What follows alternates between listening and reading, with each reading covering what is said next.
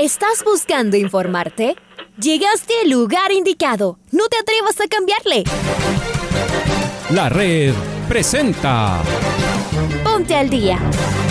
Información deportiva al instante sobre la actualidad de los equipos ecuatorianos muchos goles y el drama que tanto disfrutamos. Los albos se pusieron en ventaja con doblete de Adolfo Muñoz. La Libertadores Femenina cuenta con sus 16 equipos. Con la conducción de los periodistas de la red, Raúl el Profe Chávez y Andrés del Pichón Villamarín. Mucha información que contarles aquí en 102.1 FM. El microciclo de la selección que arranca el día de hoy. Ponte al día. La red. Bienvenidos.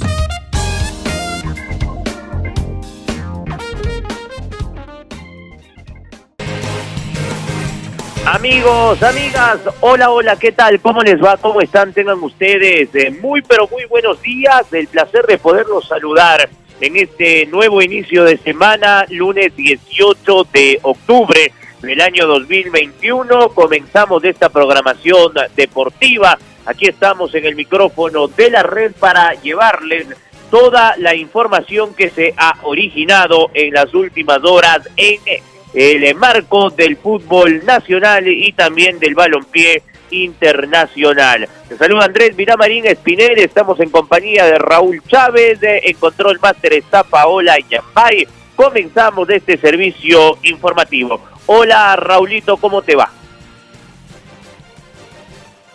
En cualquier momento saludaremos con Raúl, es momento de ir con los titulares para de esta forma acompañarles en este arranque de programación. Liga Deportiva Universitaria cayó en el Veravista tras un arbitraje escandaloso.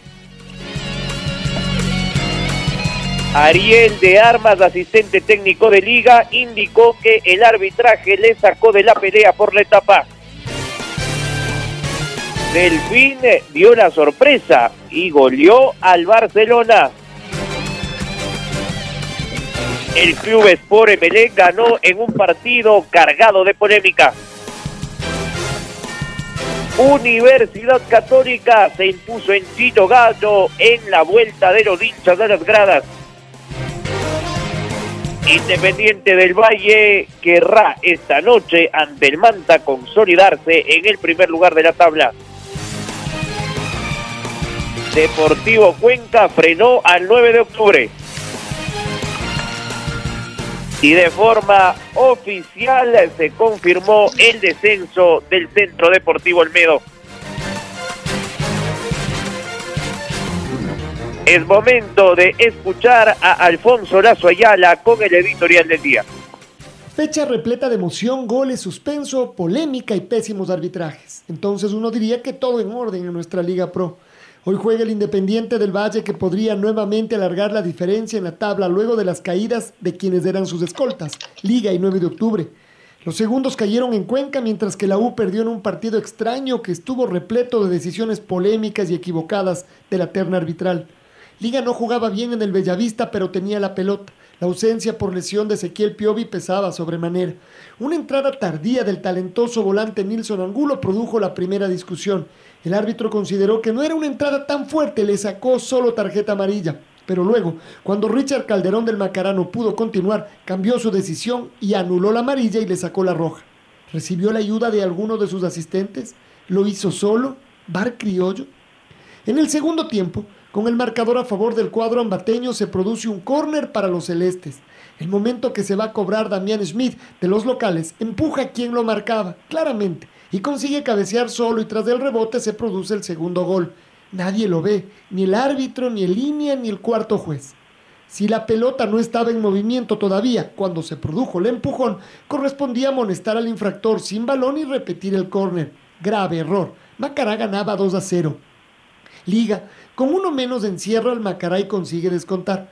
Casi inmediatamente José Quintero, quien volvía de una grave lesión, realiza una segunda entrada temeraria, recibe la segunda amarilla y es expulsado. Y sin embargo, Liga se juega el todo por el todo con 9. Así, al minuto 48 del segundo tiempo consigue igualar dramáticamente el partido. Pero el juez de línea levanta la bandera y anula la conquista. La toma lateral demuestra que, aunque apretado, Jefferson Arce estaba habilitado. Liga pierde en Ambato. Esta vez le tocó a la U, como les ha tocado a casi todos en diferentes circunstancias y partidos. Goles mal anulados o concedidos equivocadamente, penales no sancionados o sancionados con error, offsides marcados o no con injusticia. Y la lista es interminable. Ya falta poquito y la presencia del VAR es imperativa para el cierre del torneo y no solo en algunos partidos especiales. El resto, muchos goles y una tabla que veremos si se estrecha esta noche o si los del Valle vuelven a dar un golpe importante en busca de ganar la etapa y ser finalistas.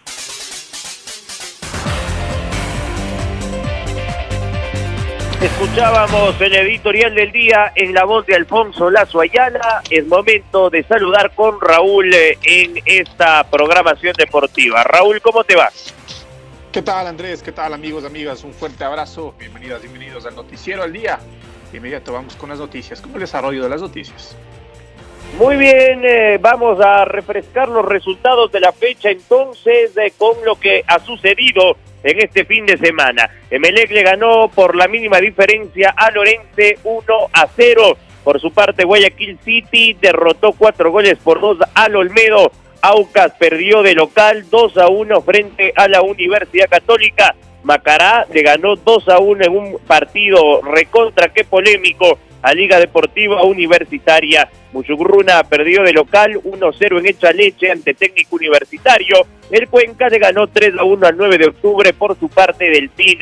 Le goleó al Barcelona derrotándolo 4 goles por 1. Esta noche, a partir de las 19 horas, en el estadio Banco Guayaquil, propiedad del Independiente del Valle, el IDB recibirá al Manta Fútbol Club a partir de las 19 horas. Claramente será transmisión de la red.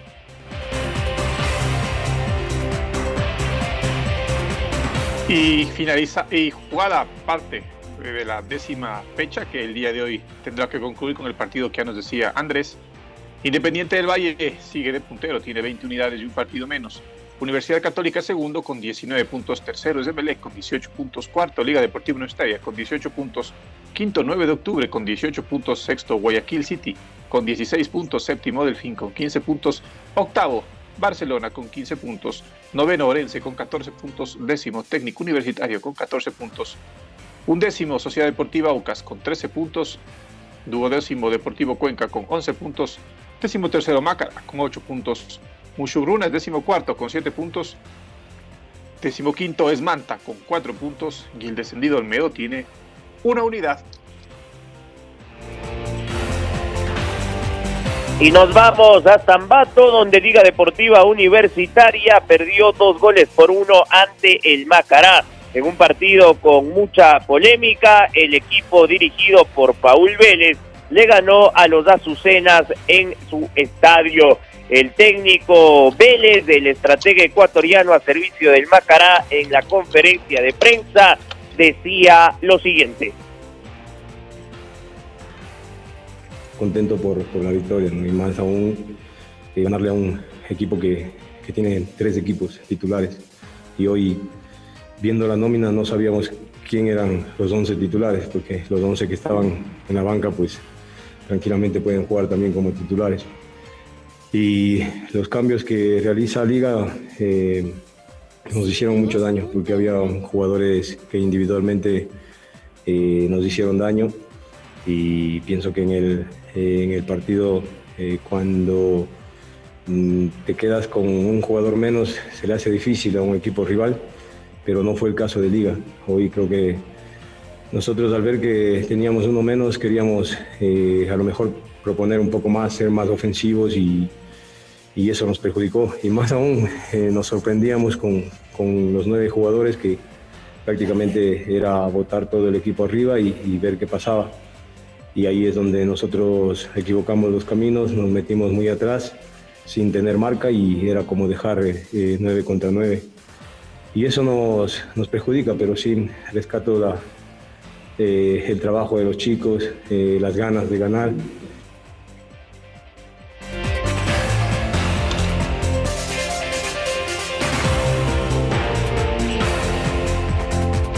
Ahí escuchábamos al técnico Paul Vélez de Macará. Ahora es momento de escuchar a Ariel Armas, asistente técnico de Liga Deportiva Universitaria, y sus declaraciones luego de esta dura derrota que sufrió el cuadro Albo en el Bellavista de Ambato. La verdad que más que perjudicarnos, este, nos sacaron eh, la ilusión de pelear por, por la segunda etapa. Creo que hubo fallos arbitrales muy, muy groseros en contra nuestra. El segundo gol de Macará empujan a Punti. El gol, el segundo gol que nos salió a nosotros está bien hecho y varias situaciones en el, en el transcurso del partido, faltas que para un lado eran y para el otro no, para, el, para un lado eran tarjetas, para el otro no, este, fueron sacándonos del partido, eh, sacándonos del poco del partido y terminamos eh, con nueve jugadores cuando la verdad que no, no merecimos eh, dos expulsiones. La de Nilson Angulo fue, le saca amarilla y no sé si le avisaron del bar que tenía que, tenía que ser roja, pero la verdad que eh, muy molesto, muy molesto por, por el arbitraje. Las palabras de Ariel de Armas, del asistente técnico de Liga, a propósito, este mediodía hablará Pablo Marini. Justamente no habló en Ambato tras haber sido expulsado y el día de hoy ha decidido con el departamento de marketing de prensa de Liga el dialogar en rueda de prensa después de lo que sucedió el fin de semana. Mucha molestia en la dirigencia de la U de igual forma. Vamos con Católica que venció 2 a 1 a Laucas por la fecha 10 de la Liga Pro. El trencito azul sumó 19 puntos y quedó a uno del Independiente del Valle que juega esta noche frente al Manta. Maite Montalvo nos amplía la información. Maite, ¿cómo te va? ¿Qué tal Andrés y Raúl? Un buen inicio de semana para ustedes. Tengo novedades sobre uno de los partidos que tuvo público en esta fecha 10. Estoy hablando del encuentro entre Aucas y la Universidad Católica. Comentarles que el equipo de Santiago Escobar venció 2 a 1 al Aucas y el Trencito Azul sumó 19 puntos y quedó a 1 de Independiente del Valle que tendrá el partido en este día. Este encuentro entre Aucas y Católica fue el segundo de esta fecha 10 que contó con el regreso del público como parte de estos partidos pilotos que han sido autorizados. Los hinchas orientales ingresaron al estadio Gonzalo Pozo Ripalda desde las 2 y 30 de la tarde y debían cumplir con varias medidas de bioseguridad establecidas, tales como el distanciamiento social y el uso obligatorio de la mascarilla. Este compromiso inició en medio de una fuerte lluvia, compañeros con ambos equipos que estuvieron proponiendo un juego ofensivo, pero el marcador lo abrió el cuadro local a los 11 minutos con un golazo de Francisco Fridiusewski. Aucas encontró los espacios para presionar a la Universidad Católica en su propio campo y así generó acciones de peligro que el portero Hernán Galíndez atajó. En el primer tiempo terminó 1 a 0 a favor de los Oro y Grana. En la segunda mitad los roles cambiaron, la capacidad de reacción de la Chato Leí le sirvió para volcarse a la ofensiva, mientras que a Aucas le costó no haber liquidado el compromiso en los primeros 45 minutos. Católica consiguió remontar el resultado adverso y venció al conjunto de Héctor Vidoglio con goles de Lisandro Alzugaray a los 59 minutos y William Ceballos a los 66. En la siguiente jornada del torneo local, Aucas tendrá que visitar a Técnico Universitario el viernes 22 de octubre a las 19 horas. En cambio, Universidad Católica va a recibir a Mushugruna el sábado 23 a partir de las 15 horas. Vuelvo con ustedes, compañeros, con más información.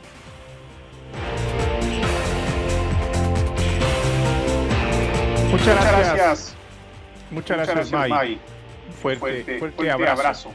Y vamos, a escuchar, al técnico, Héctor, Héctor Vidoglio, el técnico de Sociedad Deportiva Aucas, y sus declaraciones luego de que su equipo terminó perdiendo el partido del día sábado frente a Universidad Católica. Escuchemos a Héctor Vidoglio.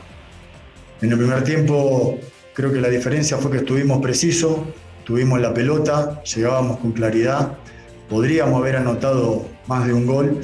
Y en el segundo tiempo lo que nos pasó es que perdíamos la pelota muy rápida. Eh, cada vez que atacábamos queríamos siempre hacer ataques directos o ataques rápidos y en esa velocidad perdíamos la pelota y quedábamos partidos y ahí empezamos a, sufrir el partido. Así que tenemos que seguir trabajando para que estas cosas eh, no sucedan, pero de cualquier manera Rescato el amor propio de los jugadores que siempre quisieron ir en búsqueda del resultado, en búsqueda de un gol. Cuando estábamos ganando fuimos siempre en búsqueda de, aumentar el marcador.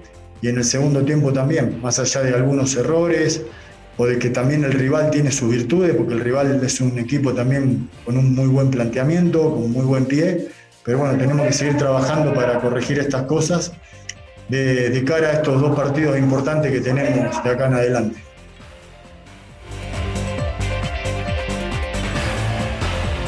Las palabras de Vidoglio, vamos ahora a la tienda triunfadora, a la gente del conjunto de Universidad Católica. Sachi Escobar dijo lo siguiente tras la victoria en el sur. Eh, si soy justo y analizo bien el trámite del juego, Aucas en el primer tiempo nos perdonó la vida. Nos tuvo que haber hecho tres goles. Y no porque hay de lo uno, hay de lo otro. Superioridad de Aucas y debilidad de nosotros cuando terminábamos la jugada de ataque, cada salida de Ascarelli, iniciaba el juego desde ahí, nos llegaron y nos pudieron haber convertido más goles. De eso le hablé al equipo en el intermedio. Entonces, primero sacar el arco en cero contra este equipo es complicado por el gran ataque que tiene. Pero también sabíamos que Aucas, por ir también al, frente, se le podía atacar y, en el segundo tiempo se corrigieron todos los movimientos que no habíamos hecho en la primera etapa, como fue, como fue el juego posicional, controlar, controlar el, balón, defender el partido a través de la pelota, del control y no meternos eh, tan atrás como actores pasivos del partido y dejar el, protagonismo a, a Laucas. Ese fue el mayor problema y se corrigió con un extraordinario segundo tiempo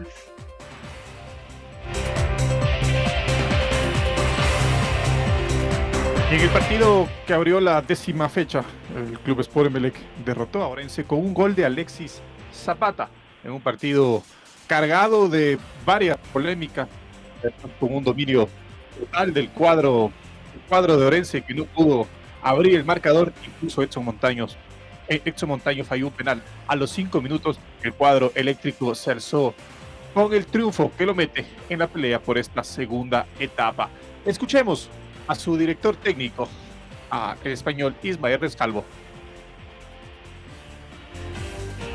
Haciendo un paliativo del partido, el resumen, partido competido, partido que sabíamos de la dificultad, un rival que está luchando por la salvación, que sabíamos que venía a hacer un partido de lo que hemos venido eh, visualizando de ellos en, en estos últimos 8 o 9 partidos donde no habían perdido, eran invictos en, en 8, partidos, ganándole a, equipos poderosos y sabíamos de la dificultad a la que nos íbamos a enfrentar. Pero creo que el segundo tiempo el equipo estuvo más aplomado, eh, lo compitió mejor el partido y sí que es cierto que en el primer tiempo ellos tuvieron algunas situaciones claras como el penalti, pero creo que eh, Pedro para eso está. Creo que los porteros de jerarquía muestran eh, esos momentos cuando tienen que hacerlo y, fue, fue muy importante para irnos al, descanso con el 0 a 0 y teníamos la plena confianza que si mejorábamos esos momentos con balón del segundo tiempo eh, el partido iba a caer de, nuestro lado, como así fue. Lo escuchábamos a Ismael Rescalvo, el entrenador del Club Sport Emelec. El Centro Deportivo Olmedo perdió de visita 4-2 ante el Guayaquil City en el Estadio Chucho Benítez por la décima fecha de la segunda etapa de la Liga Pro y descendió. El arbitraje nuevamente, nuevamente quedó en entredicho con una actuación polémica, ya que validaron un penal inexistente y vieron por gol un balón que nunca ingresó. Con esta derrota, el Ciclón confirmó su descenso. Está Carlos Edwin Salas del otro lado. Chaca, ¿cómo te va? Saludos cordiales compañeros, amigos, ¿qué tal? Bienvenidos. El Olmedo cayó ante el Guayaquil City por la décima fecha de la Liga Pro en la ciudad de Guayaquil. Guayaquil City pasó a puros para vencer al Olmedo en su casa por la fecha 10 del torneo nacional, derrotando 4 por 2 al Ciclón y esto le dio un empujón al equipo riobambeño para irse al descenso. Fue un partido polémico con un penal cuestionado y un tanto en el que la pelota no entró, pero que subió el marcador. En el primer tiempo resultó un partido intenso. La máquina Quintero anotó a favor del Olmedo. Empató Miguel Parrales y el propio delantero Parrales puso la segunda para el equipo del Guayaquil City. Para ir al descanso, Quintero puso el empate para la visita. Los errores arbitrales otra vez fueron evidentes. Los asistentes de Rodi Zambrano no se percataron de lo ocurrido en el segundo tiempo, volvieron a tener error notorio. Un remate de Marcos Caicedo impactó en el poste y la pelota no entró. Sin embargo, Zambrano validó el tanto. Fue el 3 a 2 lapidario para los rebambeños. El City se quedó con 10 jugadores por la expulsión de Renato César. El cuarto tanto para los locales y el definitivo para la victoria fue de Horacio Salaberry. Así terminó el partido 4 por 2. Reiteramos con un polémico arbitraje del señor Rodi Zambrano. Continuamos compañeros con más en el Noticiero al Día.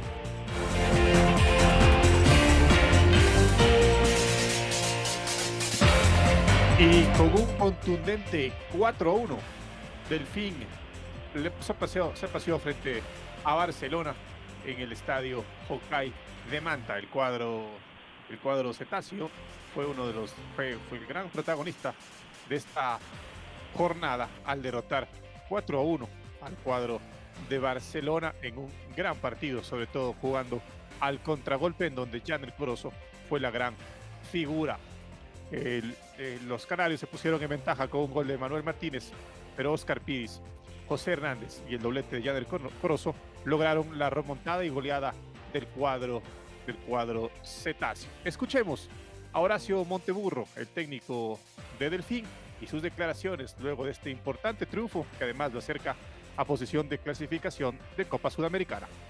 Mira, no me imagino, no, no creo que vuelva a ocurrir o va a pasar mucho tiempo para que, un equipo, como decís vos, de la costa eh, pueda tener una diferencia de cuatro goles con un equipo tan grande y tan poderoso como el Barcelona, con un cuerpo técnico muy experimentado, la verdad, grandes personas, pero yo planifiqué el partido para ganarlo la verdad con el cuerpo técnico, los jugadores, estuvimos estos días mirando y viendo por dónde podíamos lastimar y, bueno, ellos tienen un poderío muy grande y yo también, mis jugadores tienen un poderío muy grande y lo están demostrando.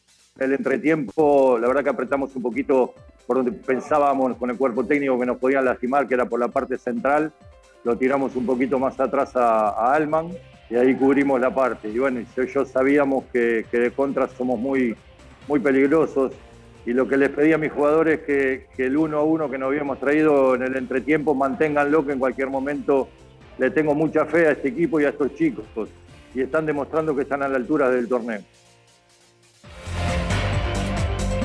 Cerremos el programa escuchando al Toro Bustos, que dijo después de la goleada el DT de Barcelona. Sí, exactamente, el primer tiempo me parece que ofrecimos ganar me parece que por una diferencia mayor y terminamos empatando en la última jugada por un error. Y nada, el segundo tiempo nos pega muy rápido, nos equivocamos en el ataque y convierte el segundo gol. Después era un partido para terminar 2 a 2, porque me parece que lo merecíamos. Jugamos muy mal el segundo tiempo, pero me parece que merecíamos el 2 a 2 y después en dos contras terminaron definiendo el partido. Parece que una derrota dolorosa para todos, que nos quitan posibilidades, pero bueno, ahora viene un clásico, hay que intentar eh, conseguir el resultado y levantarnos y darle una imagen de lo que hemos dado en los últimos 22, 23 meses. Lamentablemente hoy eh, no me gusta la forma como lo terminamos perdiendo y eso eh, me parece que no es lo que hemos pregonado y trabajado todo este tiempo. Llegamos a la despedida aquí en la primera edición del Noticiero al Día de la Red. Ahora ya estás al día junto a nosotros. La red presentó. Ponte al día. Informativo completo sobre la actualidad del fútbol que más nos gusta, en donde estés y a la hora que tú quieras. Quédate conectado con nosotros en las redes de la red. Síguenos como arroba la red Ecuador y no te pierdas los detalles del deporte minuto a minuto. Escúchanos en vivo en TuneIn y en los 102.1 FM en Quito. ¡Te esperamos!